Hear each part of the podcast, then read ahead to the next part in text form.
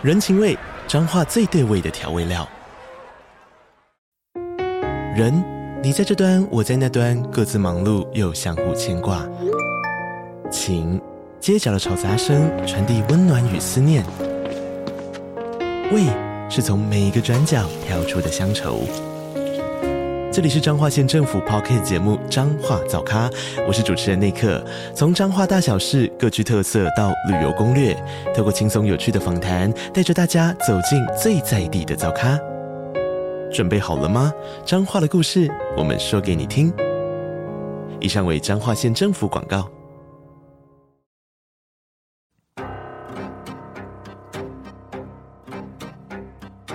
本节目内容可能包含血腥、暴力以及令人引起不安的情节描述，请听众斟酌收听。有时候真实犯罪比推理小说更害人，而有时推理小说是真实犯罪的狂想版。嗨，大家好，欢迎收听《二之根》你的犯罪研究日志。我是 Troy，我是 Lucien。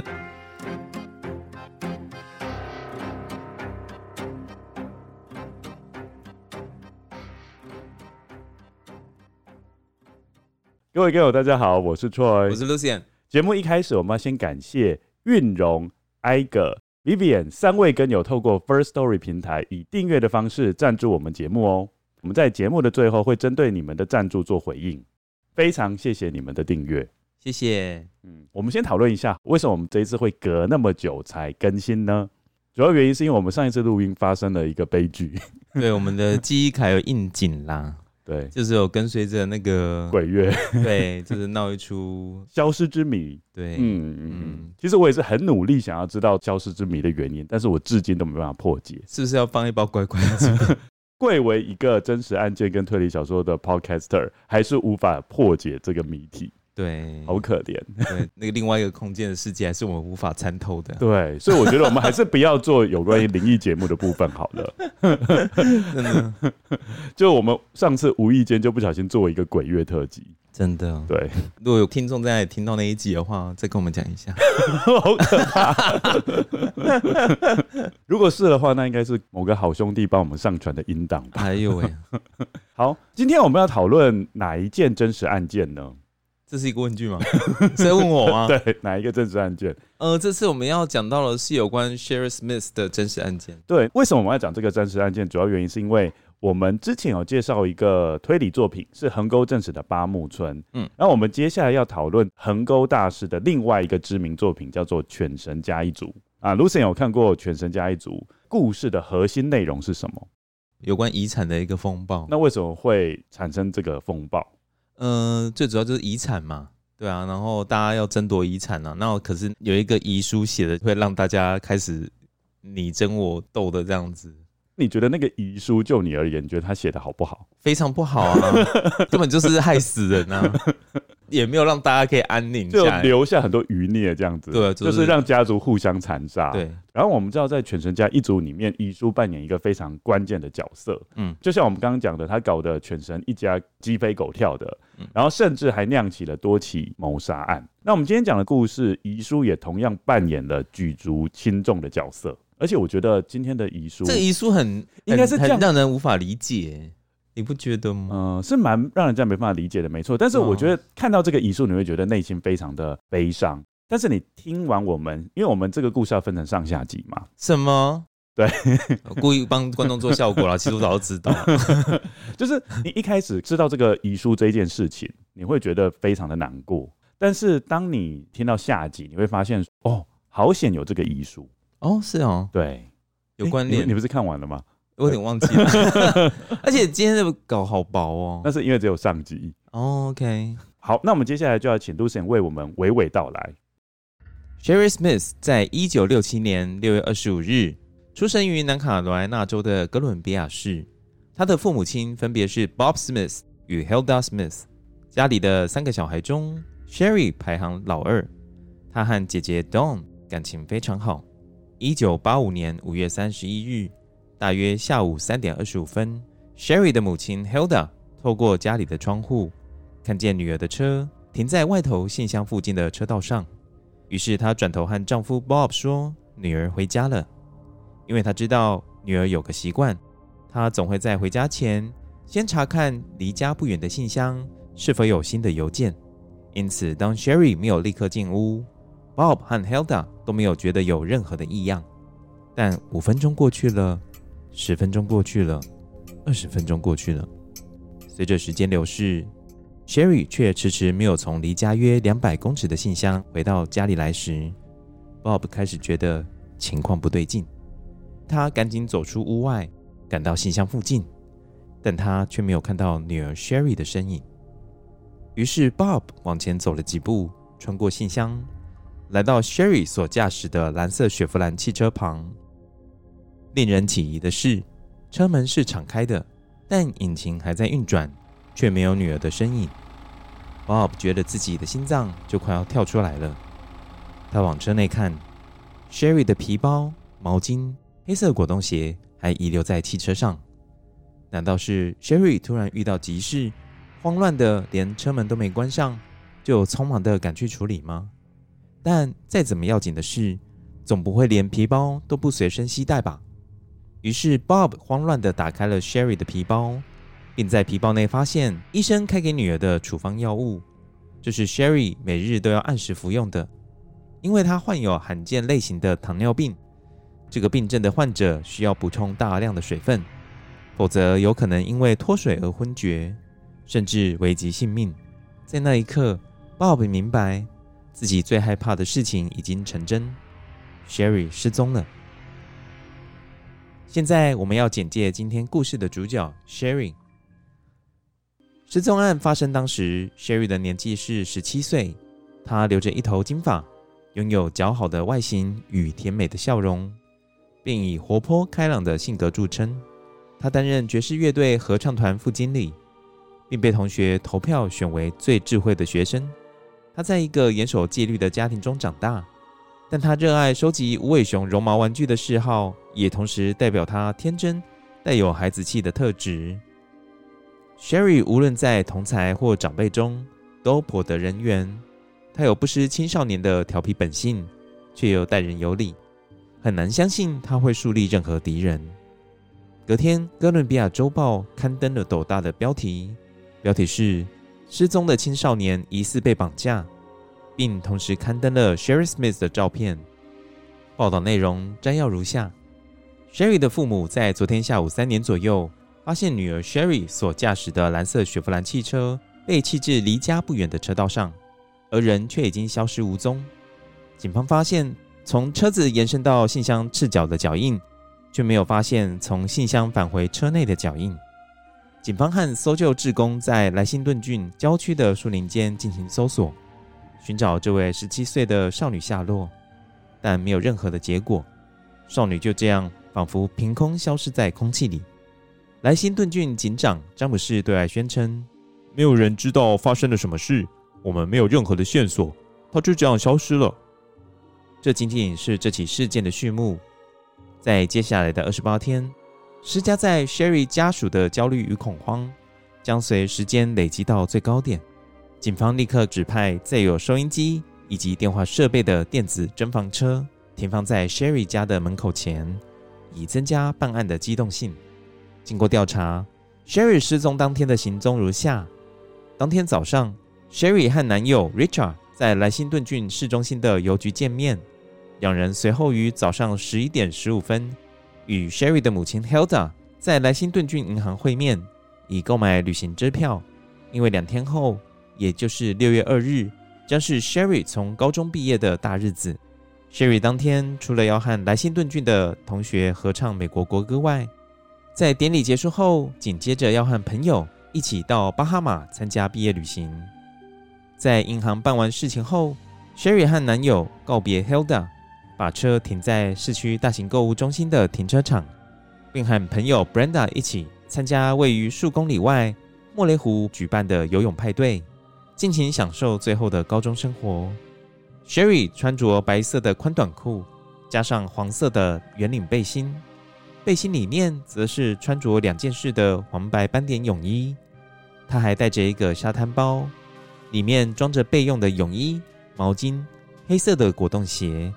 和当天上学穿着的黑白相间衬衫，下午两点四十五分，他们离开派对，回到购物中心的停车场。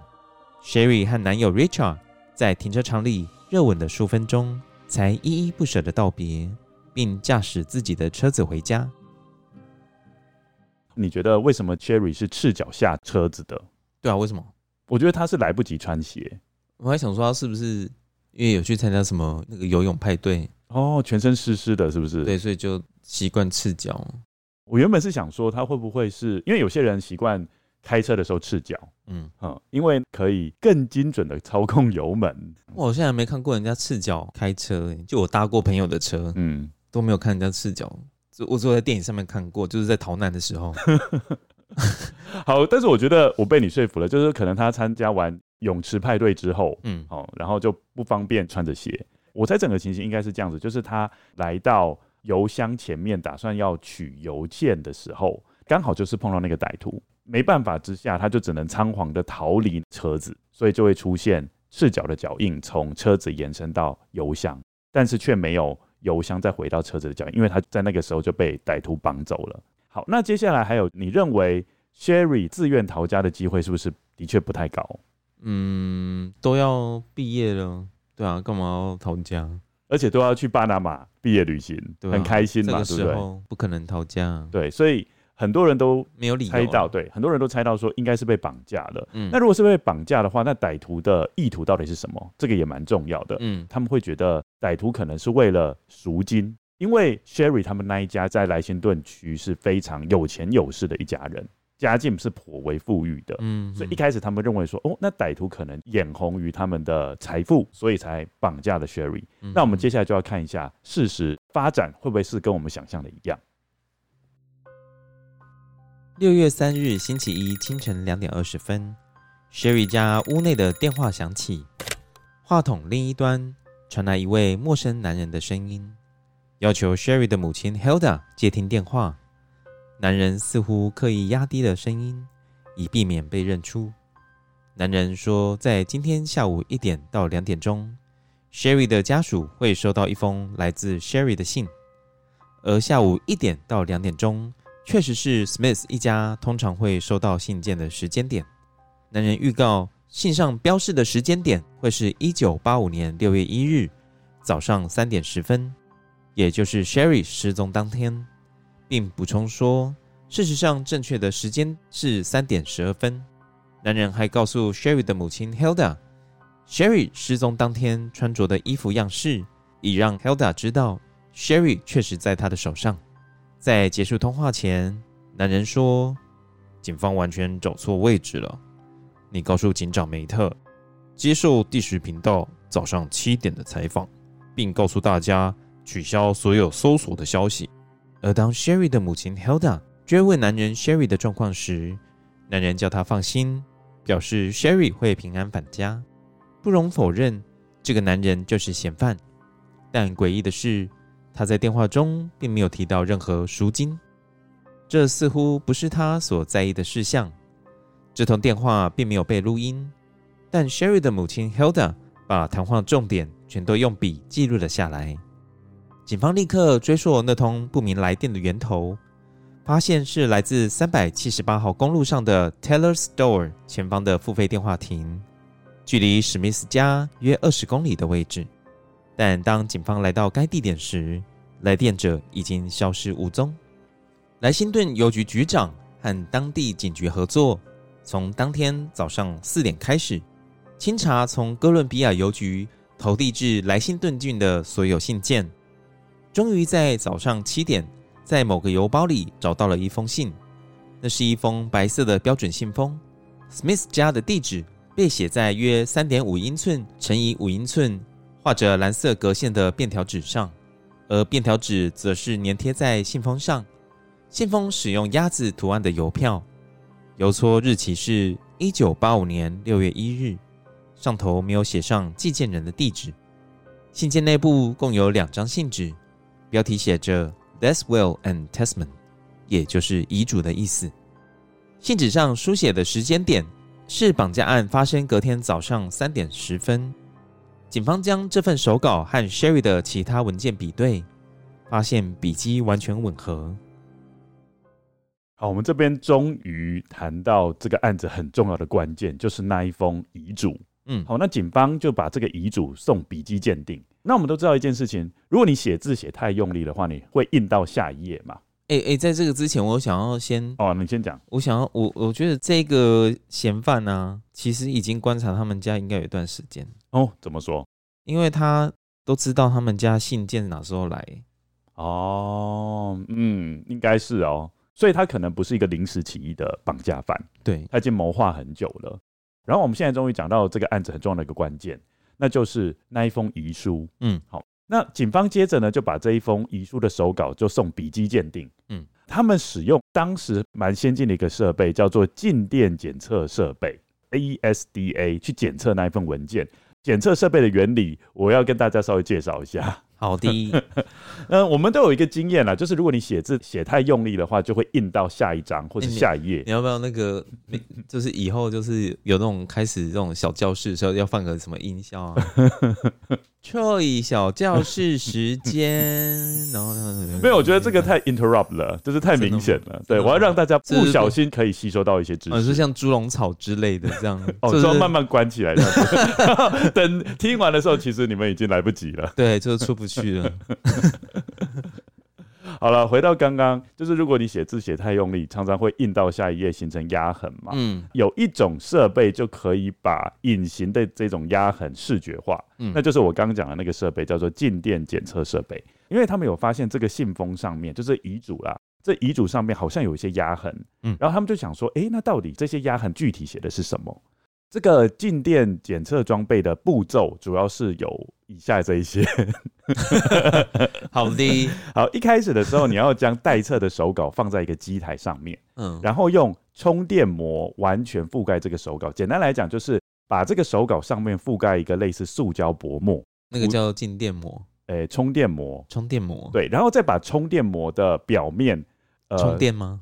呃，对，充电，让它就是均匀分布静电荷。嗯，好，然后这个充电膜上面就有带电了嘛，接下来就施加碳粉在上面。嗯，那这个碳粉哈，因为我们知道那个充电膜因为是铺在手稿上面嘛，所以如果有压痕的话，它就会跟着这样凹下去。那还有一件事情就是凹下去的地方啊，通常就是相较之下比较尖锐的地方。就是说写字比较用力的地方，呃，因为你凹下去嘛，是不是就有那个凹角？对对，那个地方相较之下就是比较尖锐的地方，那个地方它的电场就会比较强，嗯，所以比较多静电荷会比较喜欢分布在这个凹痕的地方。为什么他们会喜欢在那边？哦，这个是因为这个就有点像 你是真的想知道还是假的要知道？好了，因为越尖锐的地方，我相信老师们都喜欢学生提问啊。所以我要做舞台给你，反正越尖锐的地方，它的电场会越强，所以可以吸引比较多的电。Okay. 想说是有关喜好的问题，因为说他们喜欢待在那边，他们为什么会喜欢呢？那为什么会有这种兴趣？哇，我觉得你很容易把自然科学想得很人性化，很不错。没有，是老师讲的很拟人化，所以我想想要知道，哎、欸，那他们还喜欢什么、啊？他们的星座是什么？他们平常兴趣是什么？为什么会喜欢待在那边？好了好了，然后那个碳粉，碳粉就会喜欢集中在比较高电场或是高电荷密度的地方，那、哦、就会喜欢这样做了。对，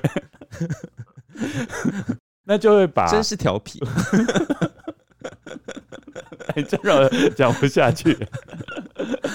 好，然后就把这个压痕给视觉化，因为我们知道碳粉是黑色的嘛，又又喜欢覆盖在压痕的地方，然后就知道说，嗯、哦，原来上一张纸大概写的什么东西就会出来了，哦，是不是很不错的技术？嗯，真的哎，蛮厉害的哈，还好，多亏他们喜欢这样做。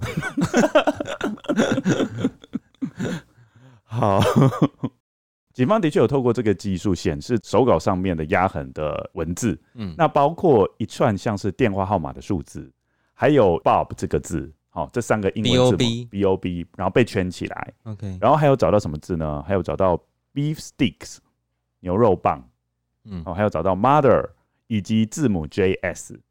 好，J S 对，所以这个是目前找到的物证。好，那找到了一些压痕的证据之外，接下来就是要找手稿跟信封到底有没有潜在的指印，嗯，这个也是很重要的证据嘛。你说指纹？对，指纹，因为你在包信件的时候，嗯，有可能会把你的指印印在上面嘛。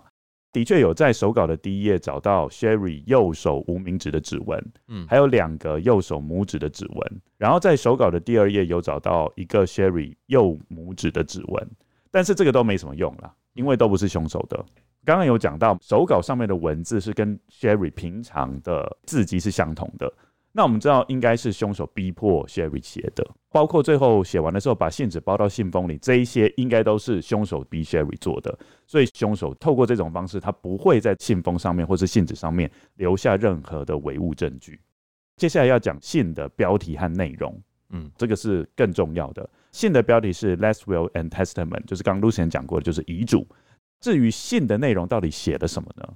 请 Lucien 帮我们念：I love you, mommy, daddy. Robert, Don, and Richard, and everyone else, and all other friends and relatives.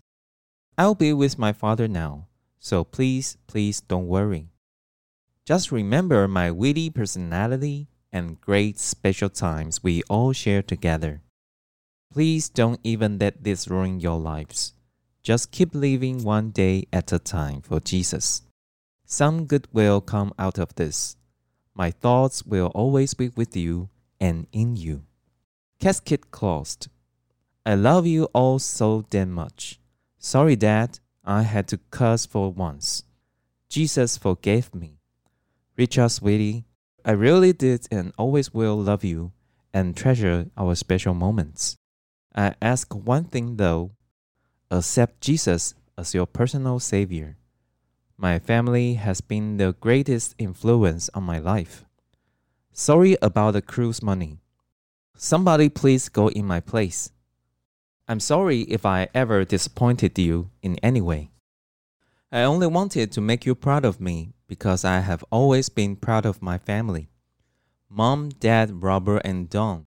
There's so much I want to say that I should have said before now. I love you I know you'll love me and will miss me very much. But if you'll stick together like we always did, you can do it. Please do not become hard or upset. Everything works out for the good for those that love the Lord. Romans chapter 8, verse 28. All my loves always, Sharon F. Smith. I love you all with all my heart. P.S. Nana, I love you so much. I kind of always felt like your favorite. You are mine. I love you a lot. 遗书的内容是说：“亲爱的妈咪、爸比、Robert、Don、Richard 以及所有其他朋友和亲戚，我爱你们。我即将要和天父在一起了，所以拜托不要担心，只要记得我的机智个性和我们共度的美好时光，请不要让这件事毁了你们的生活。”只要每一天都替耶稣活着，这件事会带来一些好的结果。我的思念将永远与你们同在。合上棺材，我真的他妈超爱你们所有人。对不起，爸爸，我得骂一次脏话。耶稣原谅我，Richard 宝贝，我真的很爱你，并珍惜我们相处的特别时光。但我有一个请求：接受耶稣作为你的救主。我的家人对我生命有着最大的影响。关于邮轮的钱，我很抱歉，请安排其他人代替我去。如果我曾经让你们失望，我很抱歉。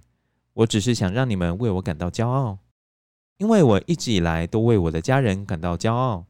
妈咪、Bobby、Robert 和 Don 有了太多我想说的话，这些话我本应早就说了。我爱你们，我知道你们爱我，会非常的想念我。但如果你们像我们一直以来那样团结一心，你们可以做到的，请不要沮丧。万事都互相效力，叫爱神的人得益处。罗马书八章二十八节，永远充满爱。Sherry Faye Smith，我全心全意爱着你们。P.S. 奶奶，我非常爱你。我总觉得你最喜欢我，你就是我的最爱。我非常爱你。因为我已经是好几次读了这封信嘛，你会觉得这封信？真的不完全是他写的啊，嗯、就是说内容上面，好，当然是可能是他亲笔写的，但是内容不完全是他的真实想法。嗯，你会不会觉得？就我知道说，Sherry Smith 他们这一家的确是基督徒，没有错，是对，但是我觉得有些文字的写法，是不是因为太太正面的，正面的让人家觉得很离谱？嗯，因为通常一个小女孩如果她被绑架，应该会对非常的恐慌。可是她这个写的就是一副我要已经要上路了。假设一个母亲收到这封信，直接会心碎吧？嗯。刚好我第一季第一根不是有碰过类似的事情，也算是 Troy 小时候的，就是我啦，算是我小时候的一朵乌云。看了这件案子，我就乌云。今天你很喜欢拟人化，然后看了这一封信，我就觉得很有既视感。嗯，然后我就想到说，当时我朋友妈妈在收到歹徒的电话的时候，她心里面的那种感觉。嗯，对。然后再加上 Sherry 这一封信，她写的虽然是有点不着痕迹，但是你可以想象他在写的过程中内心的煎熬。然后我要请 Lucien 帮我解释一下。什么叫做万事互相效力，叫爱神的人得益处？因为我觉得这个对非基督徒来说意思没有那么明确。就是任任何事情发生，无论好坏，都有上帝的美意，而且这些事啊、人啊，最终都会得到满意的结果。我小时候，因因为我是到国中才没有去教会，在我们小时候就是，呃，常常都会唱圣诗嘛。那里面有一首歌，就是就是要感谢神，就是不管怎么样。就是发生好事坏事，对，不管是发生好事坏事，都有神他的旨意。就是如果发生坏事的话，当然神也是希望你有成长啊什么的。就像我们说什么逢九不要过啊。可是其实像我去年三十九岁的时候也没有很好过，可是就是也是经历了一些事情，相对来说就让自己有所成长啊。这个在基督教来说也是要感谢神，因为就是上帝给你这样的机会让你去成长。就是在基督徒来说的话，就是不管是好事坏事，都要学会感谢神，这是一件很不容易的事。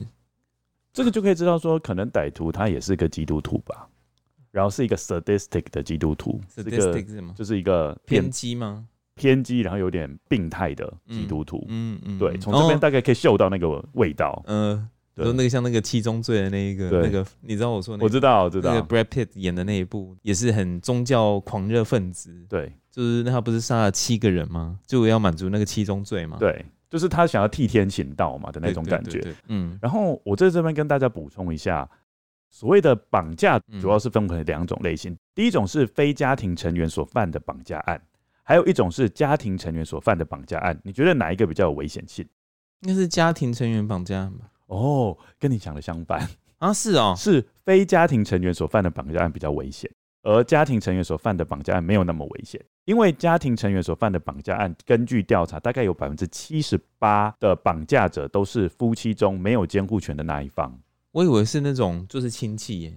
哦，是有亲戚，但是绝大部分是另外一半，就是父母亲哦。对，只是他没有，比如说他离婚之后或者是分居，他没有取得监护权，监护权，然后我就是透过这种方式把孩子绑过来。这种情况，哦，那当然那个比较那个不会，就是因为他还小孩子，所以。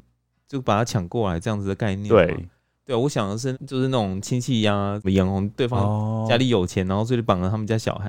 对，对啊，这种的。但是因为就因为就很熟嘛，所以就是相对来说很危险，就是想要杀人灭口。对，然后会排除比较能排除嫌疑，因为基本上你不会去怀疑自己的亲戚朋友。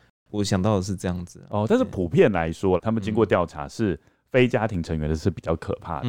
好，那什么叫做非家庭成员？就是犯案者是跟被害者稍有认识，或是根本就是陌生人。那什么叫稍有认识？嗯，就是被害者跟嫌犯认识不到六个月，或者是认识超过六个月，但是每个月见面的次数不超过一次。嗯哼，他们是有一个很严格的定义的。接下来，非家庭成员绑架案中最危险的叫做，我们请 Lucien 念一下这个专有名词：stereotypical kidnapping。叫做刻板印象的绑票案，对，这是什么？他这个意思就是说，被害者的年龄要是零到十七岁，而且要符合以下一种或者是多种情况。嗯，好，第一种是扣留被害人过夜，这个我想笑。我觉得这个这个这这不知道怎么讲哎、欸，就觉得很妙。你说当成一个物品是不是？不是，就是呃，我现在很难形容那种感觉。好好好。那第二个是被害人被运送至少五十英里，还有规定，那如果只有四十九公里就不算就对了。呃，就是没那么危险啦。好，然后第三个是 什么叫那就没有那么危险？同样那么危险吧？然后第三个是不管有没有过夜也也是一样啊。没有了，他的意思是说，如果符合这些特征的话，那被害人被撕票的机会就大幅增加。哦，应该要这样讲。OK。然后第三个是被要求赎金。第四个，绑匪有意永久拘留被害人。如果有符合这四个的一种或是多种的话，被害人有百分之四十的机会会被撕票。哦，我们知道 Sherry 这个案子，绑匪显然就是非家族成员嘛，对，而且一定有扣留被害人过夜，嗯，对不对？然后有没有有意永久拘留被害人，这个可能到后面会更清楚。不过从种种迹象显示，Sherry 的情况并没有很乐观。对，嗯，他应该只有第三个没有吧？对，被要求赎金嘛。啊、那被运送有没有超过五十英里？这个地方是我们不太知道的啦。对啊，因为我们还不知道歹徒的位置嘛。那所以除了 stereotypical kidnapping 之外，还有其他这种 kidnapping 就对了。有，有些 kidnapping 是不符合这些的。比如说，我举一个简单的例子。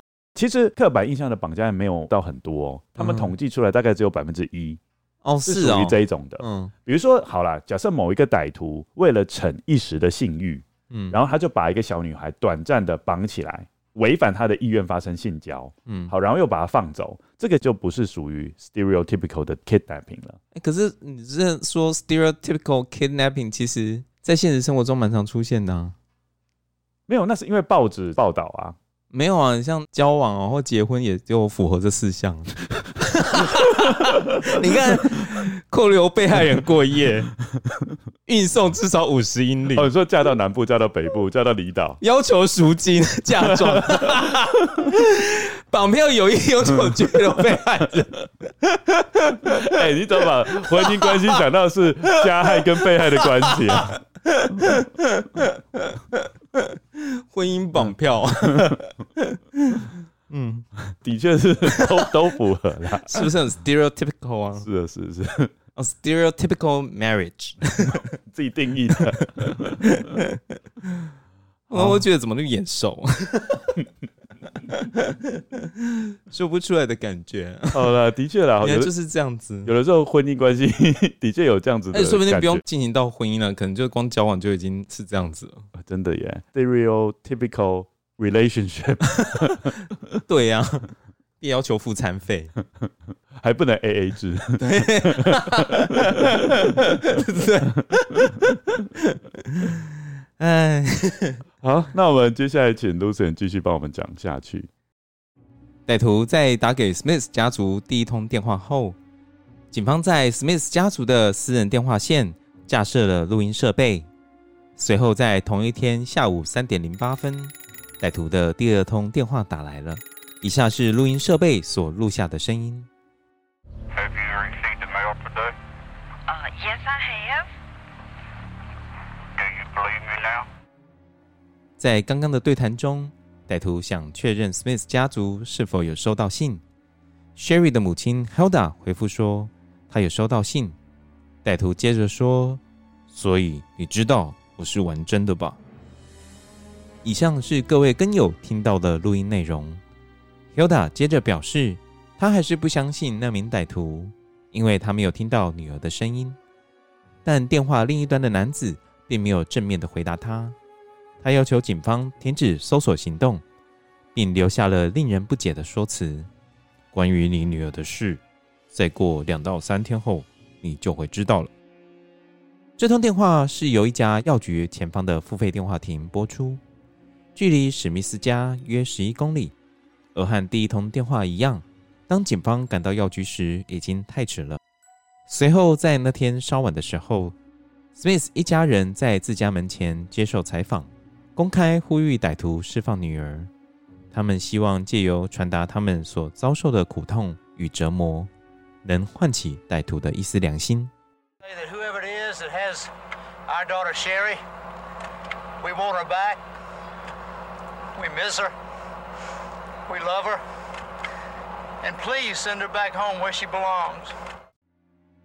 新闻报道后，警方接到民众来电，声称在 Sherry 失踪当天。他们曾在大约三点十五分开车经过 Smith 家族的住所，并目击到 Sherry 在信箱前方取信，道路旁边则有辆停滞的车，而这时有辆紫红色的奥兹摩从对向车道迎面而来，往 Sherry 家的方向驶去。他们从后照镜看到那辆车的车尾灯亮起，并在信箱附近停了下来。车主看起来约为三十多岁的男性。他们觉得那名男性有点可疑，于是回转驶回信箱的位置。但当回到信箱时，他们只看到 Sherry 的车，但人已经消失无踪。另一位居民 Terry Butler 也有相近的说辞，他也在约莫相同时间开车经过 Smith 的家，并看到那位可疑的男子。Terry Butler 告诉警方，那名男子是白人，胡子刮得很干净，发线后退，头顶微秃，并协助警方绘制绑匪的素描画像。绑架案发生后的第三天，也就是六月三日晚上八点零七分，歹徒拨了第三通电话。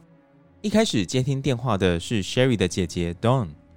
二十一岁的 Dawn 和 Sherry 尤其亲密，是 Sherry 最好的玩伴。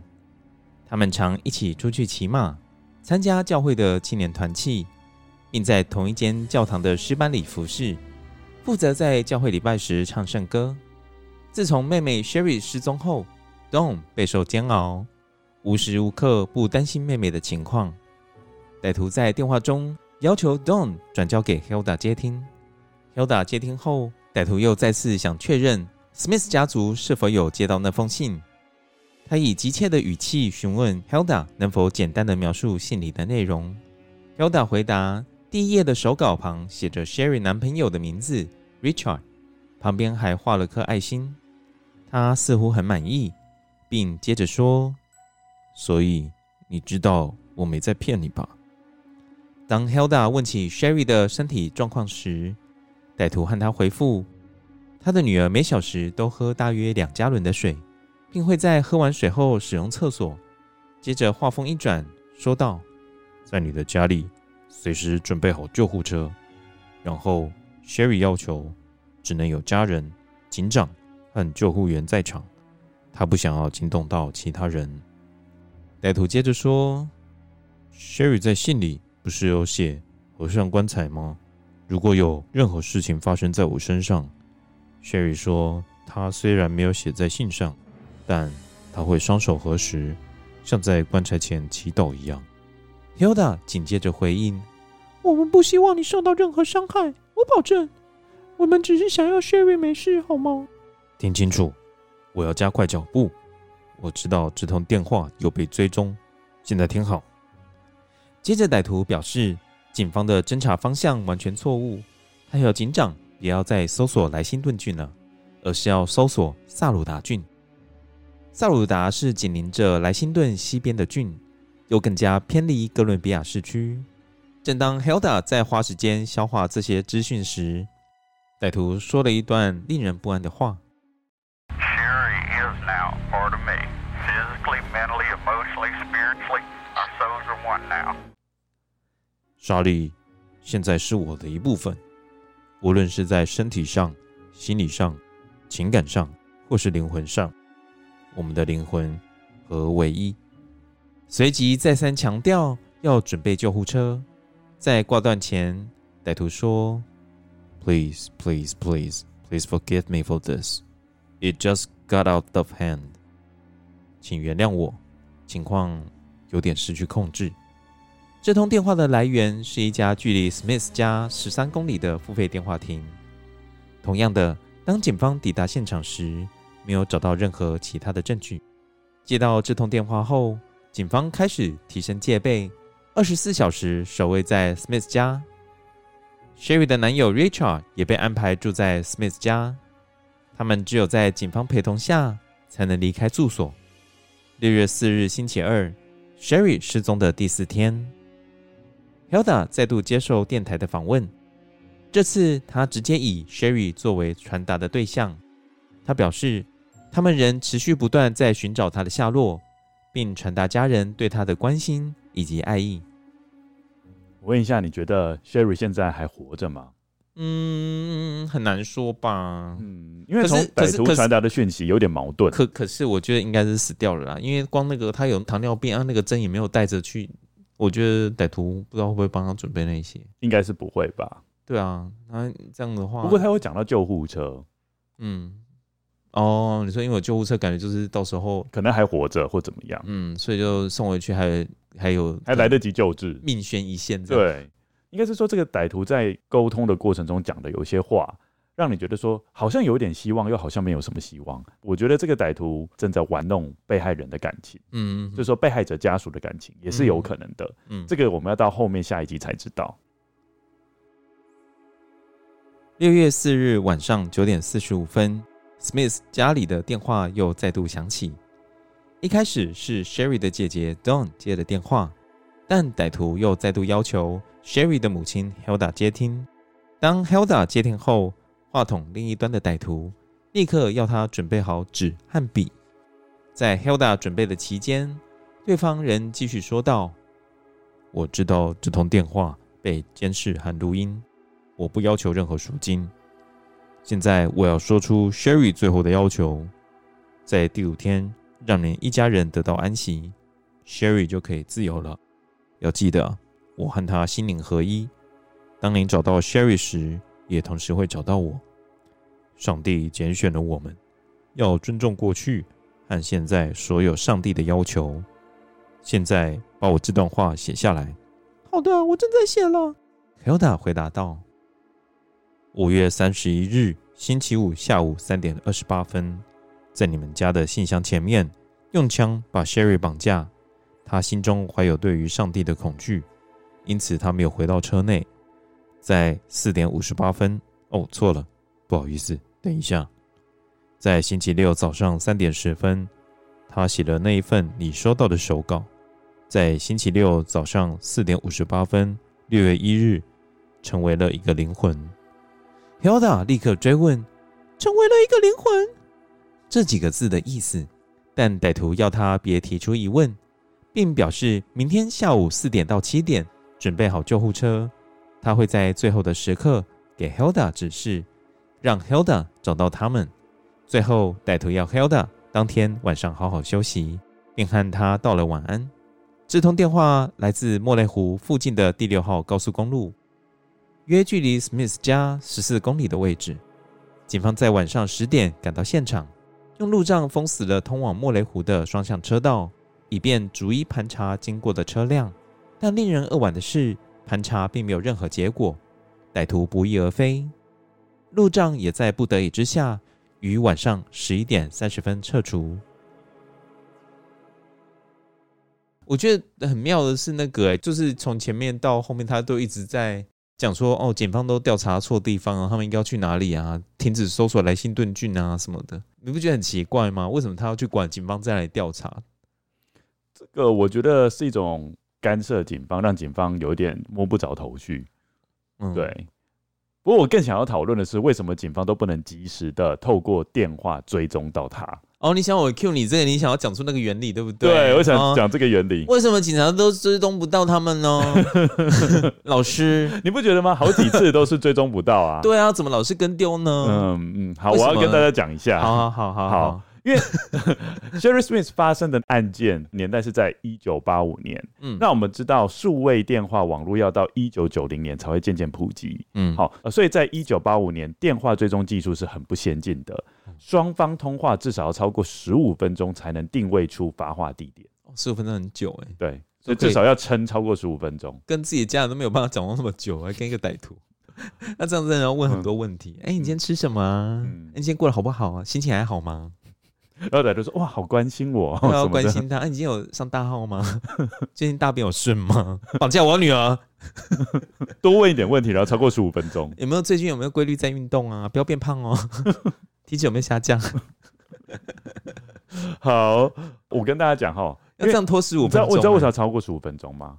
因为那时候如果你要验证发话地点从哪里来，你要派一个技术人员特别去检查交换机、交换点或是继电器的状态。”才能逐步用物理的方式追踪出电话，找出呼叫的来源。嗯，所以是必须要用这种物理性的方式。你真的要到现场，然后去查那个线到底接到哪里呀、啊？然后你才能把它找出来。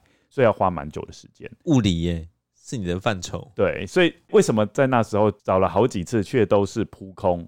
其实就是这个原因。那如果以你一个物理老师来说的话，嗯，以你的技术，对，你可以几分钟之内追查到犯人。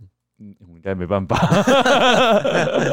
因为我不是研究这个的。嗯哼，对对，这个不太理解。嗯嗯，好哦。好，只是你可以看到从后面你会发现说。这个歹徒已经有妄称上帝的名了，嗯，对不对？对啊，Sherry Smith 运气很不好，他碰到一个最危险的歹徒啦。嗯，因为我觉得，如果歹徒的意向是他们要钱，对，那或许他还有一线生机，或者是说他存活率会比较高，嗯，但是。就这个来说，因为他毕竟是陌生人嘛，对，陌生人如果要钱的话，通常只要歹徒觉得他没有被揭穿的风险，嗯，搞不好被害人就就没什么对有后面机会，对对。但是问题是你碰到的这个是一个他的，你完全摸不着他的头绪了，对，不知道他的逻辑呀，他的想法是什么，很难让人去参透。对，然后这个很危险，因为你不知道他到底在想什么，到底接下来会做什么动作。好，那接下来。Sherry Smith，他最终结局是什么呢？我们就要请各位跟友再等待我们一周，等待下一集故事的揭晓。呃，接下来我们要念一下 First Story 赞助的留言。第一则是由韵荣所留下的留言，祝福 Troy 早日出书成功，Lucien 继续努力爱自己，做自己。会这样写是因为记得有一集你们提到你们的 Life Bucket List。谢谢你们陪我度过几个月人生最低潮的时候，当时情绪很低落，但因为不喜欢跟别人诉说，也因为工作性质的关系，只能压抑。常常听到你们在 Podcast 聊天时的对话，我会忍不住笑，心情也会轻松很多。还好，大部分的时候都是在家里听你们的 Podcast，而不是坐在咖啡店或公开的场所，否则别人看到我戴着耳机突然在笑，一定会以为我有什么问题。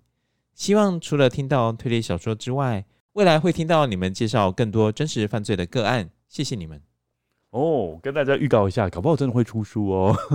你目前有什么想法吗？呃，是还还不要先透露，但是真的有机会，搞不好到时候会办一个签书会啊。嗯，不过如果真的有办的话，各位跟我一定要来哦。这样我要去吗？你也要来啊！就是我们除了签书会之外，可能会办一个 小型的见面会，小型的见面会，然后会讲一些真实犯罪或什么的。嗯嗯嗯嗯嗯。第一个是感谢他对我们的支持，还有就是我很高兴我们我们的节目能够陪他度过一些人生不愉快的时候。那其实大家有追踪我 IG 的人啊，有发现我上次有 po 限动嘛？嗯，然后就是觉得很 depressed。对对，就是因为。呃，有一些人给我们一些比较，我觉得并不是一个很客观的评论，对，很客观的评论。嗯、那我其实也有多多少少受到影响，嗯，也有很多跟友在线动回复我，给我加油打气。那也很感谢大家，不只是我们陪你们度过，也很感谢你们陪我们度过对这些时间，因为我们都很用心在录嘛，嗯，那所以这些都像是我们的小宝宝一样，嗯，我们都希望，当然。各位也是希望说，哎、欸，自己的孩子被人家称赞嘛，嗯，对对对，所以我们也是抱持这种态度，嗯，那我希望说，大家可以多听我们几集再做评论，对，然后也希望是给一个比较中肯的评论，就是比较有建设性的啦，对，不要是属于情绪性的评论。那接下来还有第二位，好，下一位是由 Edgar 所留下的留言，内容是说，把推理小说及真实事件做对应，非常用心的编排，借此节目知道了很多国内外推理的作品。让原本令人难解的犯罪心理，透过节目系统化整理，了解其背后的原因，不仅是分析叙述事件，更让我看待事件的角度立体化，进而开始动脑思考。从第一集开始收听，感受到主持人越来越进步，继续加油哦！这边我要跟大家预告一下，因为刚刚这个跟友讲说开始动脑思考，嗯，好，我们在介绍完《犬神家一族》这篇小说之后的下一集，嗯，会讨论到一个很像推理小说里面才会发生的真实案件，需要跟友们和我们一起脑力激荡。那个故事真的是挺精彩的，嗯，就是你看了以后，你会觉得说，嗯。这个只有在小说里面才会发生的情节吧，竟然会在真实世界中上演，那么选，对，超选的，嗯，而且他又刚好跟犬神家一族核心轨迹有关系，嗯，所以我觉得还蛮有趣的，对。而且说到第一集开始收听，就让我不得不说，就没想到我们接收到的讯息，又有人喜欢讲我们讲爱伦坡的诗，又有人开始讲这个，很棒啊，很棒啊！我觉得，因为我们前面几集可能。还没有办法拿捏到大家喜欢听的是什么，嗯，但是我觉得加了诗之后反而有不同的风味，我觉得，嗯，对，蛮特别的，然后也让大家看到我们进步的幅度。是，那还有最后一位是 Vivian，对，那 Vivian 的话，他并没有留下留言，那也欢迎 Vivian，如果说有什么想要跟我们说的，也可以在 IG 或者是我们的 Facebook 跟我们留言互动。对，非常感谢给我们赞助，每一位跟友给我们的赞助，对我们来说都是很大的鼓励跟肯定。对，虽然就是说我们当然不是以透过这个节目赚钱。为主要的目的，对，但是收到之后还是觉得哦，无法、啊、无法，对，收到这个还是觉得说哦，原来大家听我们这个节目的确是有一些收获的，对对、嗯，或是的确有从中得到乐趣，嗯嗯嗯。今天谢谢大家的收听，如果大家对今天的节目内容有任何的想法还有心得，欢迎来我们的 Facebook 或是我们的 Instagram 留言和我们留言互动哦。也希望各位跟友如果心有余力的话，到我们的 First Story 跟 Mixer Box 平台给我们留言赞助哦。有一句名言说：“一周一集二之根，真实犯罪远离你。”说的真好。今天谢谢大家的收听，谢谢大家收听，大家拜拜，大家拜拜。